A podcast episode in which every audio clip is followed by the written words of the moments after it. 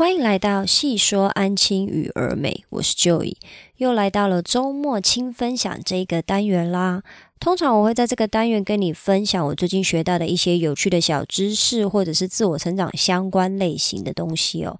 但是呢，因为时间就越来越接近圣诞节，我本人呢也处于一个处于一个相当放松的状态，所以呢，我今天想要跟你分享的比较是我最近在追的剧啊，或者是我吃到的一些美食。那当然还是会跟你分享一些跟自我成长相关的小知识，希望可以给你带来一些。帮助我，最主要也是想要让大家知道，说真的，安亲班老师也是人，我也就只是个平凡人。我不可能每天都在无止境的追求自我成长啊，或者是每天都一定要比前一天更进步。就像我之前看的《奇葩说》里面有一个叫杨超越的，就是他的期许就是每天都要比前一天的自己更好。我自己是没有这么疯狂啦。我觉得我们人嘛，难免有时候就是会想要偷懒，想要放松。那适度的休息其实是对于之后的呃成长是很有必要的。所以我今天想要跟你分享一些，就是让我。开心的主题啦。那今天一样跟你分享三个东西哦。第一个一样是跟自我成长相关的。那第二个呢是要跟你分享我最近在追的一部剧，已经看完了，是美剧哦。想要跟你分享一下，我觉得你可以去看它，跟我个人的一个小小的心得。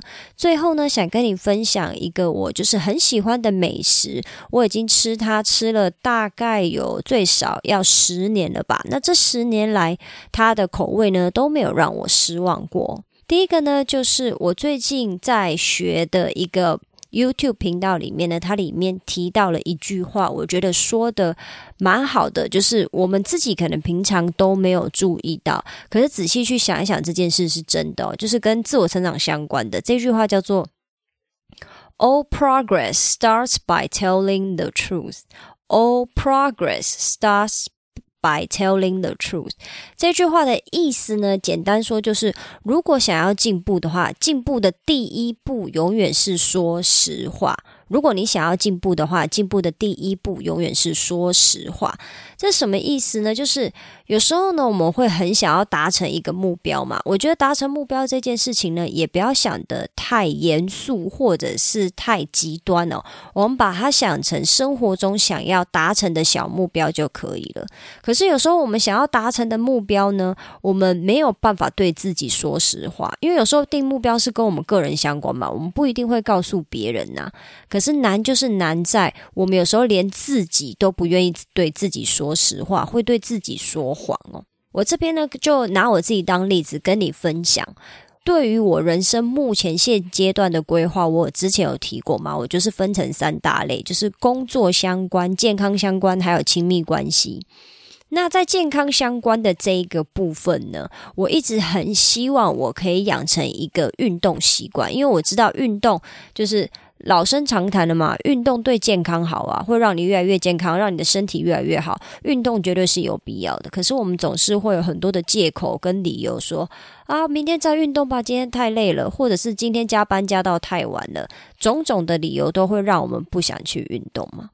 那我就在想说，到底我要怎么去养成这个运动的习惯？就是我想要让我自己越来越进步嘛，在运动还有健康这一块，我可以。慢慢的一点一滴的进步，我就在想说，到底我在做这一个目标设定的时候，他所谓的事实是什么？就是这个 truth 的部分。其实呢，说健康啊，给你的动力。不要讲给你，给我的动力实在是太小了。就是你一想到健康这件事情，是不是就是有点虚无缥缈，然后又离你很远很远？因为身体健不健康这件事情，说坦白了，就是要到很远之后。你才会有感应到，才会有体会到的，就是比简单说就是老了以后嘛，老了以后，比如说走不走得动啊，呃，肠胃系统好不好啊，或者是你的身体的体质，其实在年轻的时候，在某一个阶段你是感受不太出来的。那也是因为这个样子，是不是因为身体没有反应让你知道，你就很难做出改变嘛？因为即使我现在熬夜，或者是吃的不健康，甚至不运动，每天都赖在床上或者是椅子上面追剧。越大概率的情况下，也不会让我很快的就觉得说啊，我身体在不舒服了。那最近呢，我到底是怎么样养成我这个健康呃？怎么样养成我这个运动的习惯呢？其实都是同事的刺激哦。我本身是一个，我算是一个瘦子啊，我的体重也真的算很轻，我就是一百六十公分，体重大概是落在四十三到四十六公斤这个区间来回跑。那如果你可以想象的话，你大概可以知道说，其实我是一个瘦子，但无奈我就是有一个困扰，就是很多瘦子都有的困扰，就是我的小腹有点大。因为我是一个很喜欢吃淀粉的人，我早餐非常喜欢吃像蛋饼、呃欧阿米耍这种东西，然后中午呢我又喜欢吃面，那晚上在吃饭的时候呢，我喜欢吃青菜配白饭或者是肉配白饭，然后我的白饭都很多。那淀粉太多的情况下，然后我又不运动的话，导致我虽然身材是瘦的，可是其实我的小腹很大。某一天呢，我的同事就忽然对我说，就是我的主管啊，他就是一个非常讲话很直接、直接到我想掐死他的人。他有一天就对着我说。哎，想不到你瘦归瘦，你小腹还蛮大的哎！哦，这一句话就是直接给我灵魂重击。什么身体健康这些都不重要，我告诉你，我要的是什么？我要的就是我的小腹要立刻缩小嘛，要小腹不要再这么大，大到连旁边人都看得出来说，虽然我是个瘦子，然后小腹太大了。那这个就是我在自我成长这一块。我想要进步的时候，必须要面对的事实嘛？要面对的事实是什么？其实健康不重要，我最主要的还是希望说，我可以立即性的看到我的小腹瘦下来。那这个是我必须要坦诚的事实，就是身体健康很重要，没有错。但是我为了漂亮，我为了不要被别人说我的小腹很大，明明我就很瘦，大家都很羡慕我很瘦啊，可是他们仍然可以去侮辱我说我的小腹太大。那我为了要。让这件事情不要再发生，然后我自己也希望我的肚子可以小一点。这件事情呢，我就是开始慢慢就是发挥出了我自己个人的耐力，还有就是我自己的内在驱动力，也就是我要让小腹小下来，要让小腹小下来。那到底这个 progress，也就是我刚刚说的 all progress starts by telling the truth。我在我要怎么样让我自己去进步呢？我就开始去规划了，就是我希望可以养成运动的习惯。那背后背后最主要，坦白来说，最主要的目标是什么？就是让我的小腹瘦下来，不是健康，不是为了我多年以后我可以哇跳跳。都不是，我要的就是现在立即性的，可能在一段时间内，我就可以很明显看到我的小腹变小嘛。因为被别人说出来小腹很大，真的很丢脸呢。就是我以为我隐藏的很好啊，那那一天我可能某个姿势不不是很 OK，就被他看到，其实我小腹很大，真的真是给我灵魂重击啊。结果呢，因为这一件事情，简单说就是。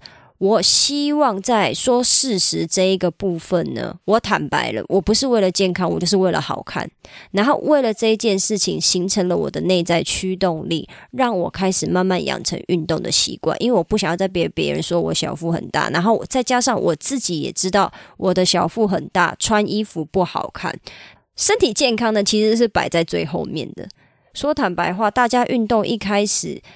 的目标就是为了身体健康，尤其是年轻人的这个阶段，你就是为了身体健康而去做运动。呃，起码我自己生活周遭遇到的人几乎是没有了。大家一开始都是为了漂亮这件事来去来去做运动这一件事情嘛。我觉得大家也不用不好意思，或者是其实可能你也根本不会不好意思。那我们就觉得大声的讲出来，这就是我的内在驱动力。我他妈的就是要变漂亮，要变好看。我觉得这都没有关系。当我认清了这个事实以后，我就开始对我的养成运动习惯这件事情去做一些规划跟安排嘛。结果就在今年大概七八月的时候，我开始就是慢慢的去接触了运动课程，我去买了线上的运动课程，然后我也开始去注意我自己的饮食，慢慢的跟着这一些呃课程，还有人家给我的一些建议去改善，呃，去改变我的生活方式。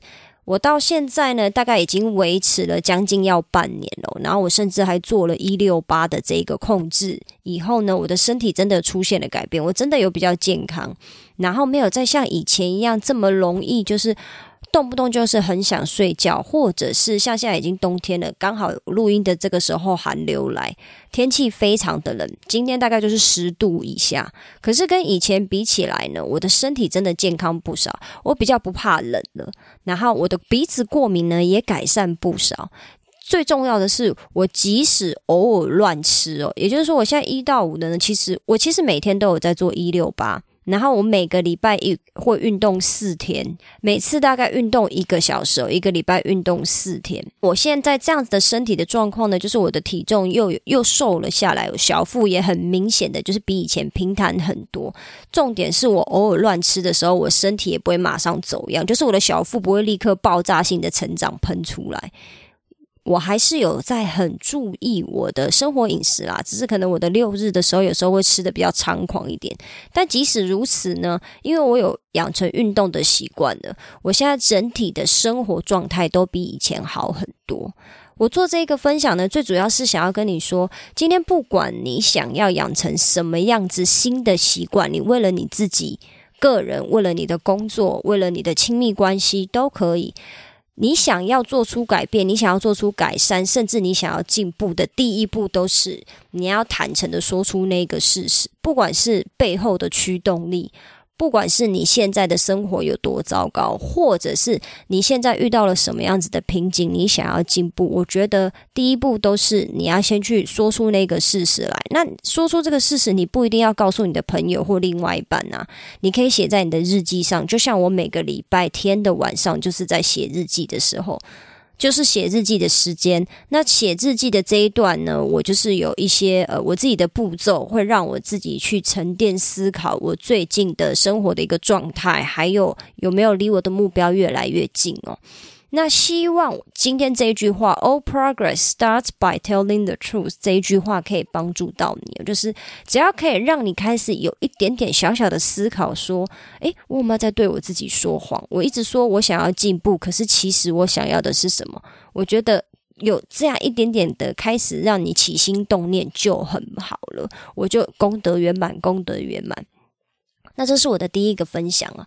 那接下来两个分享呢，就是比较轻松啦。希望就是如果你听了以后，可以跟着去追剧，或者是跟着去吃那个东西，我觉得也很棒哦。我最近呢接触到了一个 Netflix 的影集，那他前一阵子呢推荐我一一部影集，就是如说不定你已经听过了。那如果没有听过的话，你就听我简单分享一下。这部影集叫 Wednesday，就是星期三哦。星期三的英文叫 Wednesday。它主要呢是阿达一族里面的呃女儿，女儿叫 Wednesday，她的故事主要是在分享他的故事，也就是阿达一族故事的外传呐。因为通常阿达一族是在讲这一家人生活的故事嘛，就是有一点黑色幽默，有点歌德式风格的那一种呃黑色幽默的故事。那 Wednesday 的话，主要就是聚焦在小女儿的故事，它里面就是有一个女儿跟一个弟弟嘛，然后再来爸爸妈妈，还有一个管家跟一只。会跑来跑去的手掌这样子。那这一部影集呢，在还没有推出之前呢，就已经在我的 Net Netflix 的推荐榜单上。然后我那时候看到了预告呢，就觉得好像挺有趣的。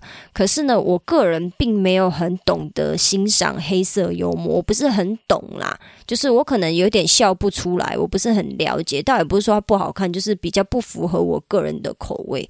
但我还是把它放在了我的清单上面，然后想说等它推出的时候，可以找时间来看一下。其实我本来呢，只是因为看了预告就觉得，哎，好像蛮有趣的，找时间来看看。我这边跟你讲一下预告，因为预告就是你去看预告就一定会有了，所以我不会爆雷。简单讲呢，就是 Wednesday 呢，他的弟弟被欺负了，然后弟弟呢。被类似像学校的同学霸凌，塞到那个柜子里面，因为就是美国的国中、高中，他们都有自己的置物柜嘛。啊，你们上课，他们上课前的时候，好像就是会去置物柜拿书本啊、书包什么东西之类。结果那个那个弟弟就被塞到塞到置物柜里面，然后 Wednesday 呢就发现说，啊，原来弟弟又被。同学霸凌了，又被学校里面的一些风云人物霸凌了，然后 Wednesday 就要去报仇，就对了。就在那个呃风云人物他们在游泳池里面练游泳，还是练一个什么水里面的活动的运动的时候呢，Wednesday 就是拿着两袋食人鱼，然后把食人鱼放到水里面，让那个食人鱼去咬那个霸凌他弟弟的那个坏孩子，这样子。那预告的话，主要就是落在这边了，就是你可以看到说，哦，他是怎么样用他自己很极端的手法，就是去反击欺负他，还有呃欺负他的人，还有欺负他重要的人的那些霸凌的对象。那这样看的时候，就是会觉得，哦，真的蛮黑色幽默，蛮有趣的。那时候我看到预告的时候，我只是想说，哦，那大概就是都是在走这种黑色幽默嘛，因为不可能下一秒就直接把 Wednesday 装去关。抓去警察局关，然后就 the end 就结局了嘛。我想说，哦，我猜大概故事就是都是落在这种，呃，讲那种很无厘头啊，或者是有一点点，嗯，微暴力，但是是属于黑色幽默那种路线的。电视剧哦，诶，结果后来我看了第一集以后，发现其实不是它有中我的点，因为它融合了悬疑的元素哦，它里面就是有讲到一些跟推理相关，还有发生的一些呃奇妙的事情，或者是让人会一直去想说，哎，怎么会这个样子？当然最后还是有发生一些类似像杀人的案件，然后 Wednesday 呢，就是。靠，也不是靠他的聪明才智啊，就是靠他的执念，想办法去找出来到底背后是发生了什么事情，或者是这个悬疑案的凶手后面的主使人是谁啦。这部剧呢，我目前已经追完了，它总共就八集而已，每一集大概落在五十分钟上下啦。它的节奏呢剪得很好。他的音乐也剪得很好，甚至是里面一些黑色幽默的桥段，我都觉得不错。因为我自己是一个非常商业派的人，就是我都只会看商业剧、商业剧，然后会听 pop music。我不是那种看冷门的人，我我没有这么的文青，什么专门追地下乐团或者是很冷门的独立电影，我比较不走这种路线。就是我就是一般的大、一般的很大众口味路线的那种人啊。所以，如果你今天是喜欢。悬疑片的话，我觉得你可以忘掉它的黑色幽默，就是我觉得它就是悬疑片带一点黑色幽默，蛮有趣的。然后有时候会有一种很很无厘头、很无厘头，甚至是有一些很反讽的讲说法，会让你人去思考说：诶，好像从这个角度下去讲，其实也没有错。那我这边想跟你分享一下我里面看到的一些东西给我的感受哦，就是我这边自己下的一句评语是：即使是异类，异类群体中还是需要群体的认同哦，并且排斥跟我不一样的异类中的异类哦。这句话什么意思？因为这是我自己打的 note 啦，听起来好像有一点点就是乱七八糟。简单讲就是说。Wednesday 呢？他这一整集的故事其实是在讲他去了一间高中就读，然后那一间高中全部都是在收。跟他一样是异类的孩子，所谓的异类就是可能有的人是有超能力的，那有的人是狼人啊，有的人是海妖。那 Wednesday 的话，就是因为他是阿达一族的小孩嘛，所以他本身也是一个很特殊的存在。他并不是像我们一般人一样，我像我你跟我就是一般人。那那个学校呢，就是都在收集，都是呃在里面念书的人都是异类就对了，即使是异类哦。Wednesday 在里面还是是异类中的异类。什么叫异类中的异类？就是他在里面几乎找不到跟他一模一样的人。像我刚刚有提到里面，比如说海妖，海妖就是星巴克的那个 logo 的那个东西，他们就有一群海妖的群体。然后比如说狼人，狼人也有自也有自己一群的海妖的群体。可是即使是这样子，你看他们都是异类了。就是，也就所谓的异类，就是说，你把它放在呃，如果跟我们一般人放在一起生活的话，它是不是就是有点像里面的怪咖嘛？就是我们一般人眼中的那种怪咖。所谓的那那个学校叫呃奈落学校，Never Nevermore，这个学校里面全部放的都是怪咖哦。可是其实即使是怪咖。怪咖怪咖还是有自己的群体认同，也就是说，有一群怪咖是全部都是狼人，有一群怪咖全部都是海妖，连怪咖里面都还是有怪咖中的怪咖。比如说像 Wednesday 里面就是怪咖中的怪咖，他找不到自己的群体啊，因为没有比如说没有 Monday、Tuesday、Wednesday、Thursday、Friday，没有这些人嘛，没有人可以理解他，因为他就是怪咖中的怪咖。所以我想要表达的意思是说，即使你今天是自己一个人，你就觉得你自己是怪咖，然后你到一个怪咖学校里面，结果怪咖还是会跟其他的怪咖就是变成一个群体。那如果你任何一个群体你都打不进去的话，你可能还是会被孤立，即使我们大家，我们在这个怪咖学校里面，我们都知道说，诶，我们大家都是怪咖哦，所以我们大家应该要互相帮忙，因为我们在一般的社会里面已经被一般人排斥了嘛。那我们现在在这个学校，我们是不是要互相帮忙？哦，错，才不是呢。如果你是怪咖中的怪咖，也就是说你没有任何的群体可以帮助你或者是保护你的话，其实你还是一样有一点点会被排斥啦。那这是个是故事刚开始的一个小小的点，让我觉得蛮有趣的，就是不管我们今天是一般人，还是我们是很特殊的人。比如说，我们有超能力，或者是甚至我们像那个《Nevermore》里面的那一些人一样，我们有特殊的能力。可能比如说，我是狼人，我是吸血鬼之类的，我都需要一个群体认同哦。我们就是人类，就是需要跟别人有一定程度的连接，我们才有办法在这个社会上面生存或者是走跳啦。比如说像。Nevermore 学校中的一个教那个食用性植物的老师，抱歉，我真的忘记他的名字叫什么了。他就是一个普通人。其实待在那个 Nevermore 里面的人呢？包含老师跟校长都也是某种程度上面的异类哦，他们都有自己特殊的能力，可是偏偏就有一个这个教食肉性植物的这个老师，他就真的扎扎实实的普普通人，就像是你或我去教了一个 X 战警里面学校，我们去那边当老师，就有点类似像这个样子。他就有跟 Wednesday 讲过说，他从来都没有 fit in 的感觉，就是他从头到尾来。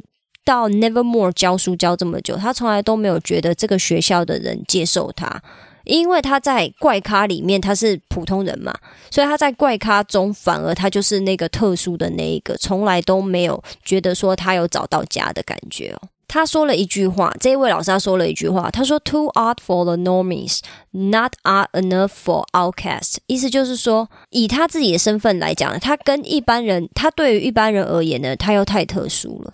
可是呢，他又不够特别到说他可以说他自己是异类，因为他没有。任何的特殊的能力嘛，他就只是一个一般人。可是对于一般人的我们来讲，他又像是一个怪咖，所以他变成说他有一点进退两难了。他哪一边他都没有得到认同跟归属。Wednesday 呢，就在这个时候回答他，因为他们就是有有一点点两个在进行心灵上面的一个小小的交流了。那 Wednesday 这时候就回答他说：“I act as if I don't care if people dislike me. Deep down, I secretly enjoy it.” 他讲的话呢，意思就是说，我的行为举止呢，让大家觉得说啊，我好像不是很 care，大家不喜欢我这件事。但是其实我的内心深处呢，我其实蛮享受的。也就是说，他其实 Wednesday 蛮享受大家不喜欢他的。他就是一个这么思想这么特殊的一个人啊，就是我也觉得也是一种另类的黑色幽默。后来那个老师呢，就跟他讲了一句话说。Never lose that Wednesday the ability to not let others define you。那个老师就跟 Wednesday 说啊，就是你有这样子的能力呢，我希望你永远都不要失去了这个能力哦。就是什么能力呢？就是不让他人界定你的能力。的能力哦，为什么他会这么说呢？我想就是因为 Wednesday 在呃人际关系上面，还有人际的认同上面，他一直都有他自己很独特的一道一套见解啦。那不管别人跟他讲说，比如说，就像我现在跟你讲说。我觉得人人际关系的连结其实是某种程度上是非常重要。那就算我把这一些话跟 Wednesday 讲，Wednesday 可能他也不在意，他也不会认同，他也觉得说他就是要当一个独行侠，当个独行侠对他来讲他是开心的，他其实内心是喜欢这样子。Be alone 的这种感觉，那老师就鼓励他说，希望他永远可以保持这份的纯真，然后不要让别人告诉他该怎么做了。那这是他们呃，这个老师跟 Wednesday 自己之间的一个对答，让我觉得非常的有趣。这一部片呢，我觉得他想要表达的意思就是，你看到 Wednesday 是一个这么特殊的人，一个这么特殊的存在，他的想法这么的特别，那我就只是一个普通人。但即使如此哦，其实我们面临的问题是一样的，就是人际关系的连接，还有比如说我们怎么去找到内心的自我，我们想要的目标，我们追求的目标到底是什么？我们想要的幸福感，我们想要的快乐是什么？永远都不是别人跟我们讲，我们应该要有什么目标，我们应该要怎么样才快乐吗？永远都是我们是跟别人怎么样去达成一个人跟人的连接。好好笑，一直讲这句话，感觉好像之前。那个 COVID 的时候在讲的那个人与人连接，但我这边提的不是那一种连接哦，我这边提的还是比较多是属于心灵上面的连接跟慰藉。如果你今天身边有一个可以给你很强大支撑人，不管他是你的另一一另一半、你的父母、你最好的朋友、你的师长，我觉得你只要有这样子一个强烈支持你的存在，怎么样子困难的事情你都可以走下去。那当然，Wednesday 到最后，他在这部影集里面，他有没有解开那一些，比如说悬疑的事情、谋杀案，或者是他到最后有没有找到真的找到他的朋友，或者是他依旧是这样孑然一身的过着他的生活呢？我觉得都是这部影集很有趣的一个看点。它的节奏抓得非常好，会让你一直想要看下一集。看的时候呢，又觉得不会太沉闷，也不会太沉重。会让你算是蛮放松的看下去，是很有趣的一件事情。所以呢，我会建议你，如果最近呢没什么电影可以看，或者是你也是一个喜欢追美剧的人，对于。黑色幽默有兴趣，或者是你跟我一样喜欢看一些悬疑的电影的话，我会推荐你去看《Wednesday》。《Wednesday》真的是一个蛮有趣的影集，我很期待它会不会有第二季啦，但我我我不是很清楚啦。如果有的话，当然最好；那如果没有的话，也没有关系。我觉得这一这一部影集呢，大概率会是我近期大概在二零二二年底到二零二三年蛮推荐给大家看的。如果你喜欢追剧的话，我你可以去看看哦。最后呢，我要跟你分享的就是，我最近呢又回到了我之前以前住的地方吃那个牛肉面。我本人呢是一个牛肉面控啊，就是只要我有看到牛肉面。不管是我在我家的路上，或者是去工作路上，我只要很常看到那个牛肉面映入我的脸眼帘，那个餐馆很常映入我的脸的话，我终究会早一天去吃吃看。不管它长得有多不起眼，即使是一个小摊贩，我都很愿意去吃它。我就是一个这么爱吃牛肉面的人哦。那今天我要跟你分享的呢，是板桥的皇家传承牛肉面哦，而没有叶配哦，我就只是我才刚开始做 p a r k 怎么可能会有人要？给我钱做叶配，我这边就真的只是分享我自己很喜欢吃的东西。那板桥的皇家传承牛肉面呢，它有两个分店哦，一个是在重庆路，一个是在新海路。我有上网稍微做一下功课了，我觉得有一点奇怪，因为我打皇家传承牛肉面的时候，也先出来一个他们官方网站。那官方网站的话说总店是新海路的那一家，可是呢，我去。网站看他的其他分店的地址的时候，没有写重庆路这一家的地址，所以我不是很了解为什么明明名字都一样，可是我去吃的那一间好像没有列在总公司的清单上面，就会让我想说，还是他们不是同一家吗？还是说他们是兄弟分家吗？我不是很清楚。可是这边我要特别跟你提一下，我今天分享的是重庆路那一家。重庆路它比较靠近土城那边，新海路比较靠近新庄。可是我分享的是靠近土城那边的重庆路哦。为什么我要特别讲呢？是因为我上网看了以后，我发现新海路那一家的 Google 评论哈。呃，分数没有很高了，好像才三点多颗星而已。里面好像有一些问题。那因为我个人没有去吃过嘛，所以我也不方便说什么。就是那些评价讲的到底是怎么样，我也不是很确定真假，或者是他们的经验到底怎么样，我不知道。那我可以跟你讲的，就是我去吃板桥的重庆路这边的皇家传承牛肉面的时候，我吃的是非常开心的。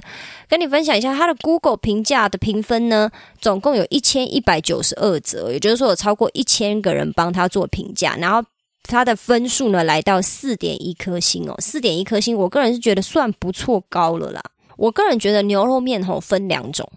第一种呢，就是你的第一口超好吃，他妈这根本就是人间美味嘛！因为它的口味很重，你吃第一口就觉得我的妈超好吃的。可是呢，我吃完半碗以后，我就会觉得啊，越吃越腻，我真的快要吞不下去了。最后吃不完还要打包回家，因为它的口味实在太重，不耐吃。我这边给你一一一个 i 一个例子啊，就是我曾经有去永康街那边吃过某某某某一间很有名的永康街的牛肉面。那永康街牛肉面那边有，我记得有一两家、两三家都很有名了，我就不说是哪一家了，因为。每个人口味不一样嘛，可是像永康街牛肉面对我来讲就是口味太重了，重到我根本就没有办法整碗吃完，我真的是吃半碗我就受不了，我没有办法再吃，可能是太咸，可能味道太重，什么都有可能。但是这个对我来讲就不是好吃的牛肉面。对我来讲呢，好吃的牛肉面就是，哎，第一口吃的时候就说，哎，蛮好吃的，不错哦，就是走那种细水长流型，它可以常常来吃没有问题。甚至你要我今天吃、明天吃、后天吃，只要一天就是有一餐来吃这家牛肉面都是没有问题的，因为它的口味调配刚刚好，我整碗汤还可以喝完哦，隔天再来吃也没有问题。那通常呢，我去这一间。重呃重庆路的皇家传承牛肉面呢，我会点什么？我会点一碗红烧牛肉面。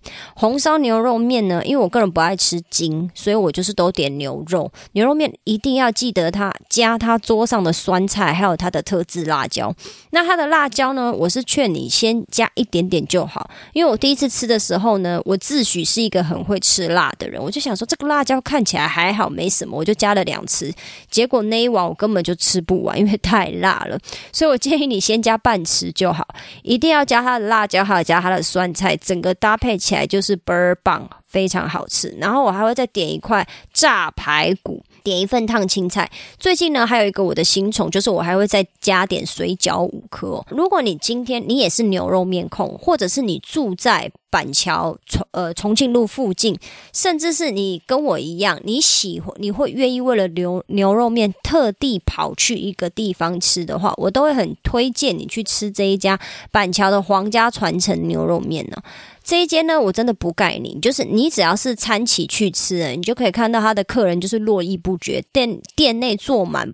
不说以外呢，他门口还会有非常多来买外带的，而且在这店有有趣的一件事情，就是来吃牛肉面的人不少以外，还有很多人来这边吃他的饭哦，吃排骨饭跟鸡腿饭。